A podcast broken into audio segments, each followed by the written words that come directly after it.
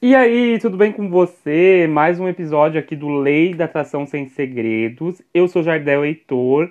E se você não conhece esse podcast, te convido a ouvir os outros episódios antes desse em que eu falo mais sobre subconsciente, sobre crenças limitantes, enfim, sobre várias, com, vários conceitos aí que podem mudar a sua vida, tá? Mas o episódio de hoje é um episódio de discussão. O que, que é riqueza para você? O que, que de fato é ser rica, ser rico para você, tá?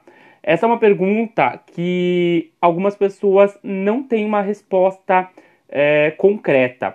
Para muitas pessoas, ser rico, ser rica é só o fator monetário, só o dinheiro. E aí eu jogo a bola aí para você que está ouvindo. Será que é só eu ter milhões, bilhões na minha conta que vai me fazer é, ter riqueza? Ou será que riqueza é um conceito muito mais amplo, muito maior do que isso é, que a gente pensa de fato? Esse é o ponto de discussão do episódio de hoje, ok? Antes da gente continuar, se você não me segue lá na outra rede social no Instagram, o meu arroba lá é arroba jardeleitor, tá? E aí lá você pode interagir comigo, você pode dar sugestão de temas, enfim, contar a tua história para que eu leia ela aqui e debata no Me Ajuda Jardel, tá bom? Então vamos continuar. Da onde que surgiu esse tema de hoje? Bom, se você vive no Brasil, e é conectado aí na internet, né? Talvez você tenha ouvido falar no caso aí que bombou no mês de é, junho, julho, a mulher da casa abandonada. Que caso é esse, Jardel? Nunca ouvi falar. Calma que eu vou contextualizar aí para você, tá? A Mulher da Casa Abandonada é um podcast da Folha, tá? Folha de São Paulo, é feito pelo jornalista Francisco Felite, Chico Felite, tá? E a história é a seguinte: no, na, na véspera do Natal, ali do ano de 2021, esse jornalista ele estava passando por Higienópolis e ele viu uma casa abandonada no meio de um dos bairros mais ricos do Brasil, né, gente? E aí ele achou meio estranho aquilo e tudo mais, mas ao longe ali ele viu uma confusão com uma mulher, uma mulher meio perturbada, tentando impedir uma poda de árvores, e enfim, ela falava coisa com coisa, o resumo da obra é que essa mulher habita essa casa abandonada aí, que é uma casa que está caindo aos pedaços, que tem muita sujeira, tem muito lixo dentro. E o jornalista ele ficou curioso para saber o que, que leva uma pessoa a invadir, a, a invadir, né, a viver numa casa assim, né?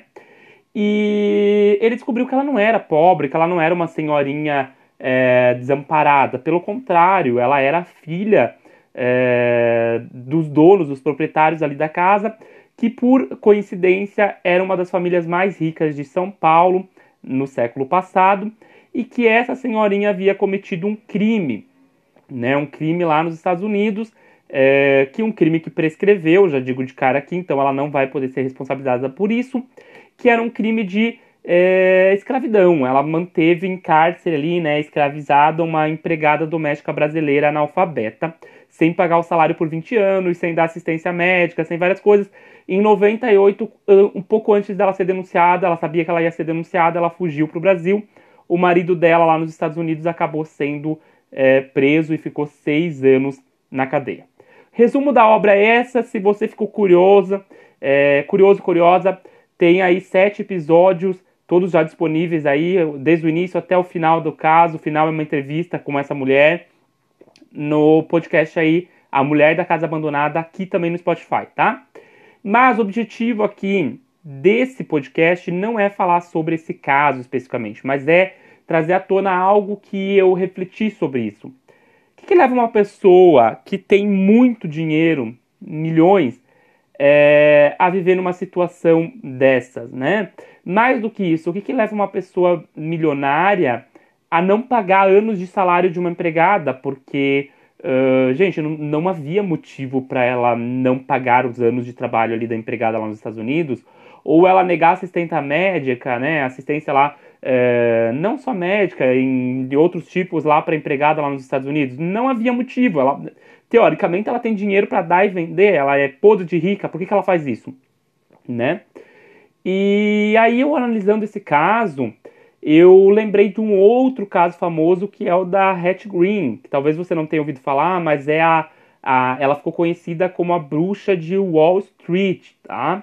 Essa bruxa de Wall Street, ela viveu ali no final do século XIX, é, ali, né, na virada ali do século XIX para o XX, e basicamente ela era milionária também, milionária, construiu uma fortuna, mas ela usou o mesmo vestido por anos. Ela morava em casebres decadentes, sabe? Uh, o filho, certa vez, é, se machucou, ela, ela negou assistência médica levar o filho porque achou o custo da, da internação hospitalar muito caro. Lembrando que ela tinha dinheiro para pagar isso, né? E mais tarde o menino teve que ter a perna amputada por conta disso. Enfim, gente. É, a gente tem uma palavra para isso, né? Que seria o mesquinho, né? A pessoa que é mesquinha, né? Que só pensa em dinheiro. Mas eu gosto de falar que essas pessoas elas não entenderam o conceito de riqueza. Por quê? Porque você não pode ser escrava, escravo do dinheiro. Quando você for escravo do dinheiro, você não você não está entendendo o fluxo, você não está entendendo que dinheiro vem em abundância para você desde que você esteja nesse fluxo de abundância, né?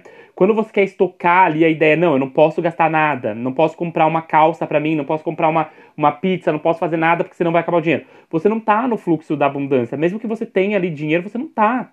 Quando você tá num, numa ideia de, ah, vai faltar, eu não posso fazer isso, você não tá no fluxo da abundância. Pelo contrário, tá, gente? O dinheiro em si, ele é só uma parte da manifestação da riqueza. A, rique, a riqueza ela envolve toda a motivação que tu tem para viver de fato, o que, que, te motiva a transformar o mundo num lugar melhor, o que, que te motiva a se autodesenvolver. É, com certeza as pessoas falam assim, ah, dinheiro não traz felicidade. Eu acho que o dinheiro por si só não traz felicidade, mas a riqueza como um conceito maior, ela é a felicidade em si. Por que a riqueza é um conceito maior, ela é a felicidade? porque a riqueza em si ela está linkada a um conceito de autodesenvolvimento. Então, o quanto eu me aprimoro, o quanto eu melhoro, o quanto eu sigo evoluindo na minha vida. Ela está ligada também a um conceito de o quanto eu transformo o mundo num lugar melhor. Olha o quanto esses bilionários, né? Eles têm uma vida simples. Mark Zuckerberg, é, Warren Buffett, enfim, vários bilionários. O próprio Steve Jobs em si usou uma, a mesma camiseta por anos, né? essas pessoas elas não têm uma, um quê de ostentação, né? Pelo contrário, elas têm uma, uma, uma pegada engajada ali muito grande na filantropia, muitas delas, né? Em transformar o mundo num lugar melhor, em transformar o mundo é, em um lugar que seja, é, de certa forma, bom para todos. Eu vi esses dias uma notícia que a proprietária do Canva, ela aderiu ao programa lá do Bill Gates e ela vai doar toda a fortuna dela, que é mais de 80 bilhões ali, né? De. É, ela vai doar toda a fortuna dela em vida, né, gente? E, e o que, que isso significa? Isso significa que ela percebeu que o dinheiro é só uma parte substancial de quem ela é e que ela quer fazer a riqueza dela tá em fazer o mundo um lugar melhor, tá em compartilhar, em, em trazer para as pessoas uma experiência melhor de vida, seja com água, seja com comida, seja com saneamento básico, enfim. Ah, Jardel, esse papo tá muito é, autoajuda, tá um papo muito humanitário, tá isso. Não, gente, o que eu tô tentando mostrar aqui para você que tá ouvindo é no sentido de que muitas vezes a gente idealiza a ideia do, do que é ser rico. E ah, ser rico é só ter muito dinheiro.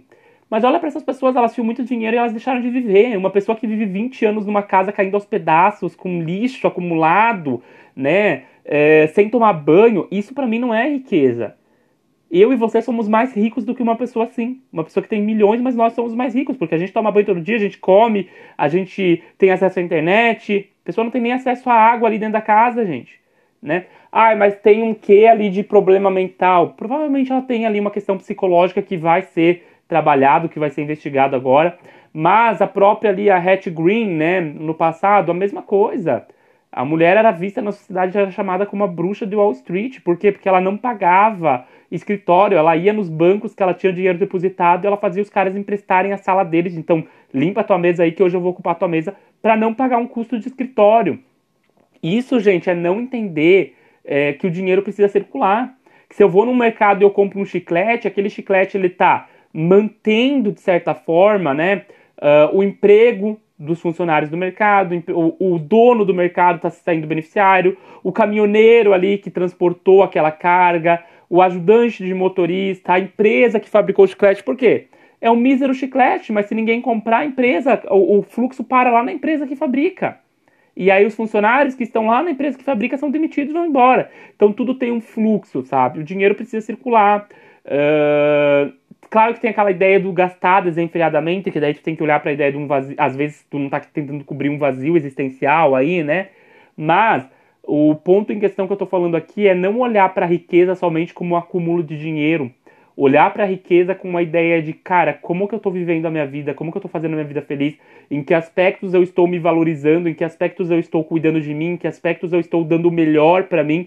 E não buscando só é, ter um cargo de alto nível, ter é, dinheiro no banco, ter isso, ter aquilo. É basicamente isso, sabe? É, é, é reconhecimento, é entender que a motivação do porquê eu faço o que eu faço é mais importante do que a ideia de eu querer gastar, ganhar, né, gastar dinheiro ali desenfreadamente ou acumular dinheiro desenfreadamente. Basicamente isso, tá bom? Se você gostou desse episódio, vai lá, me segue no arroba Jardel Heitor. É, eu trabalho com terapia aí de reprogramação de crenças para analisar por que, que a tua vida não manda para frente, por que, que as coisas estão bloqueadas, então eu adentro aí no teu subconsciente, tá? E aí a gente trabalha os bloqueios, a gente descobre o que aconteceu aí que fez com que o teu subconsciente sabotasse. Se você se interessar, você pode me chamar lá no Instagram, no arroba ou nesse número aqui, 4998412 1762, tá bom? Beijo grande, até o próximo episódio. Tchau, tchau.